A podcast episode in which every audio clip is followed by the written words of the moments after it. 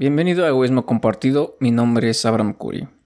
En el episodio de hoy vamos a discutir todo, o al menos lo pertinente que tienes que saber respecto al gluten. En la última década ha surgido un movimiento en contra de esta proteína. En sus inicios comenzó por famosos que decían que hacía daño, que inflamaba y que enfermaba. Y naturalmente, cuando un tema se vuelve de interés público, la información se tergiversa y faltan matices para explicarla más a fondo. Es por ello que a falta de mejores preguntas por parte de la gente que tiene curiosidad, se hacen generalizaciones más abruptas y miopes que no dan respuesta definitiva a una sola cuestión.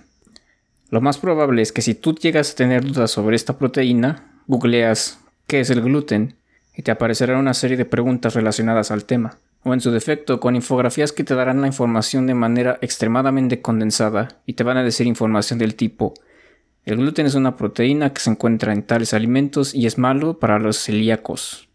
Lo cual es cierto, pero no nos da un entendimiento más vasto de lo que queremos saber. Considerando que es información que se ha tergiversado en diferentes medios, es natural que se presenten huecos en cuanto a información. La respuesta frecuente que cae a los oídos de las personas de a pie es ¿Es malo? ¿No lo comas? Evítalo. Para empezar, tú deberías tener tu propio criterio sobre cualquier cosa, no solamente la alimentación, y deberías huir de aquel individuo que satanice cualquier alimento, ya que no existe tal cosa como alimento malo, sino hábitos paupérrimos. Y atribuirle una salud no muy óptima a una sola cosa, en este caso el gluten, sería omitir otros aspectos importantes de la vida. Así que empecemos por el comienzo. ¿Qué es el gluten? Lo que siempre nos dicen de él es que es una proteína que se encuentra en el trigo, pero no se limita estrictamente al trigo, también se encuentra en el centeno, cebada, y dependiendo de la latitud en la que te encuentres también se puede considerar a la avena. Debido a que en países como Estados Unidos es común encontrar a la avena como los productos sin gluten. No obstante, en países como Australia o Nueva Zelanda, estos productos no son etiquetados así. Y aunque existe debate para elucidar si la avena tiene gluten o no, ya hay un estudio que demuestra que su consumo puede afectar a las personas celíacas, las cuales son las personas que se ven más afectadas por el consumo de esta proteína. Es fácil encontrar el gluten ya que estos cereales que se mencionaron previamente los encontramos en otros productos como la cerveza, las que tienen cebada, la porter, la stout, la ale, en golosinas, en galletas, en crotones, en papas fritas, en algunas salsas, en pastas, en hot dogs y en cualquier pan que esté hecho con estos cereales. Como puedes ver se encuentra prácticamente en todos lados y es posible que me haya dejado algunos en el tintero. Pero si te das cuenta, esta es la plática de siempre. Es una proteína que se encuentra en tales alimentos y afecta a las personas celíacas. Y por lo tanto se asume que la persona a la cual se le da esta información ya sabe manejar estos conceptos lo cual no siempre es el caso. ¿Y por qué no mejor empezamos desde estos conceptos? ¿Qué es una proteína y qué es la enfermedad celíaca? Una proteína es una biomolécula que se encarga de darle estructura a los tejidos de todas las células en nuestro cuerpo. Ya sea que seas un entusiasta de la nutrición, o un nutriólogo, o un físico-culturista, proteína es un término que debe estar definitivamente en tu vocabulario ya que de manera muy simplificada se podría decir que son los ladrillos que conforman a cada uno de nuestros tejidos. Pero no nos limitemos a esta explicación tan general, vámonos a lo más básico, que es una biomolécula. Una biomolécula es la conglomeración de ciertos elementos, carbono, hidrógeno, oxígeno y nitrógeno, pueden ser otros también como el fósforo, que es un elemento, es una sustancia pura, es decir, que no se puede dividir más en otros constituyentes. ¿Y cuáles son esos elementos? Googlea tabla periódica de los elementos químicos. Ahora vamos al revés. La asociación de estos elementos que ya mencionamos, carbono, hidrógeno, oxígeno y nitrógeno, conforman a las proteínas. ¿Sabes qué hace un conjunto de proteínas? Tejidos. ¿Sabes qué hace un conjunto de tejidos? Órganos. Un conjunto de órganos hacen un sistema y un conjunto de sistemas hacen un ser vivo, incluido tú. Lo que hace nuestro cuerpo cuando ingerimos proteína básicamente es desnaturalizar o desdoblar las proteínas y esto en español es dividirla para que nosotros la podamos aprovechar. ¿Qué pasa con el gluten? Ya sabemos que es una proteína. Lo que pasa es que el gluten está compuesto principalmente por dos proteínas que son las prolaminas y las glutelinas, las cuales son proteínas cuya proporción va a depender del alimento al que nos refiramos, Y aquí es donde viene el detalle. Cuando una persona ingiere cualquiera de estas proteínas, las desdobla y las convierte en aminoácidos, que son los monómeros o los eslabones, si lo quieres ver así como una cadena, que conforman a las proteínas. Lo que pasa con el gluten es que cuando estas dos proteínas son desnaturalizadas y se encuentran en el cuerpo, generan una reacción que va a depender del grado de celiaquismo de cada persona adversa en el cuerpo. ¿Y qué es el celiaquismo? o enfermedad celíaca. Pues bien, esta es una enfermedad autoinmune, inducida por la exposición al gluten y su incapacidad de procesarlo. Pero antes de continuar con el celiaquismo, es importante aclarar lo que es una enfermedad autoinmune. Una enfermedad autoinmune es aquella donde el propio sistema ataca las células sanas del cuerpo.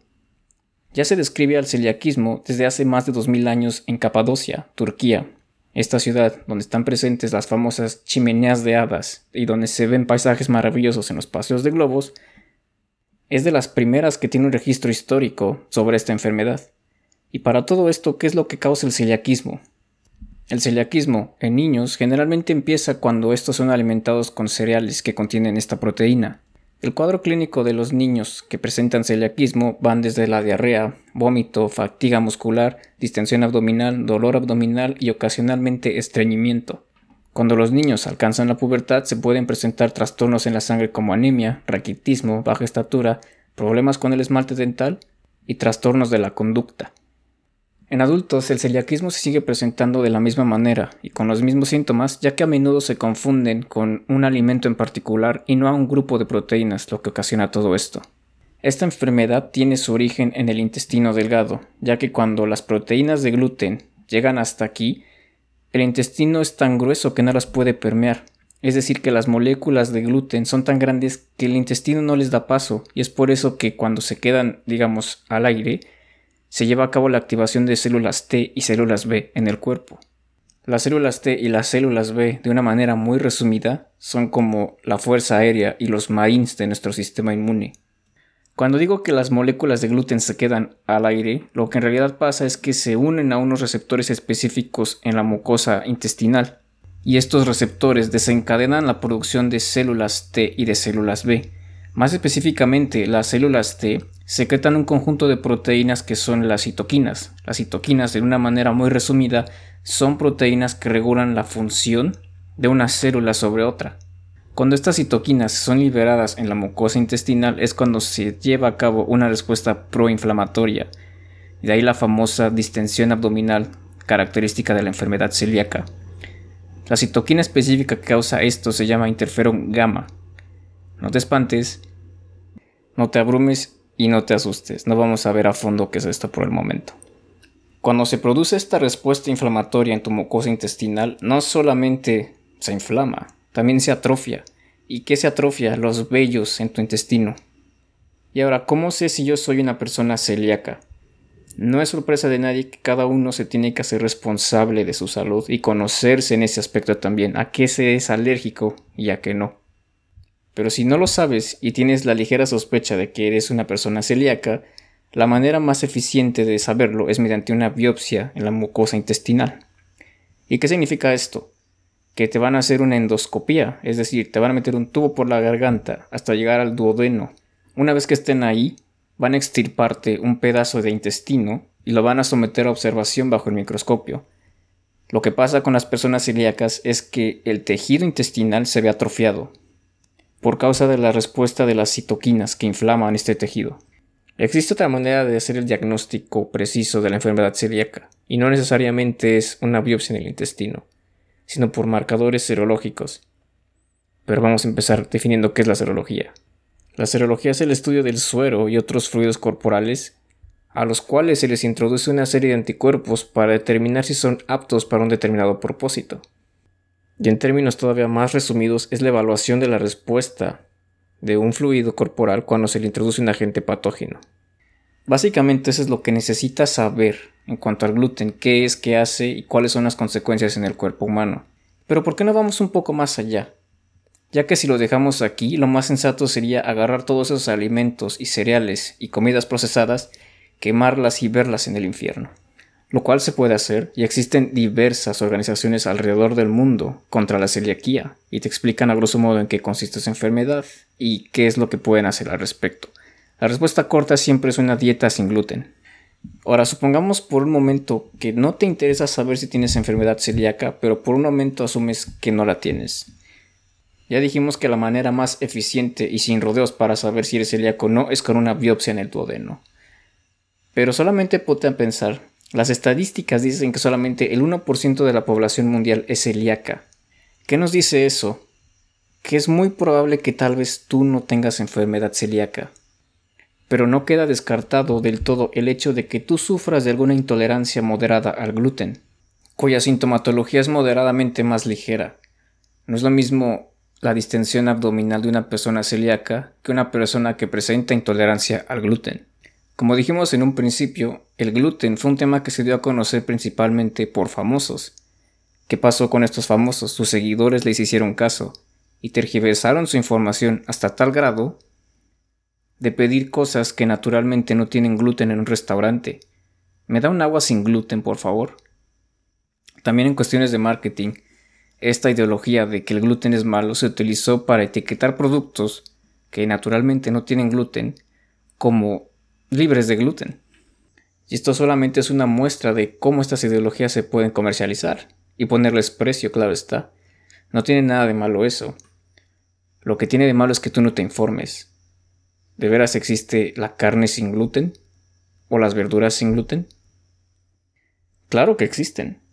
El problema es pensar que de alguna manera se lo quitaron.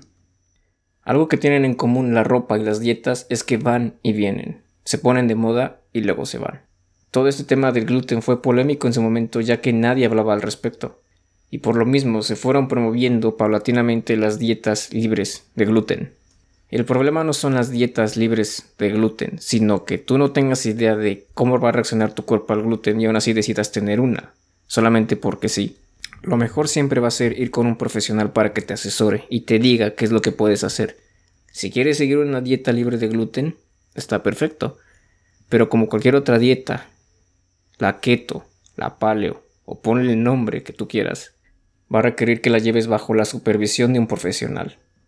No le hagas caso al influencer, no le hagas caso a tu tía, no le hagas caso a tu prima, porque cada cuerpo es diferente y la reacción obviamente no es la misma.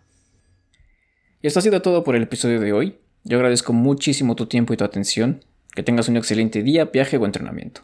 Nos vemos en la que sigue.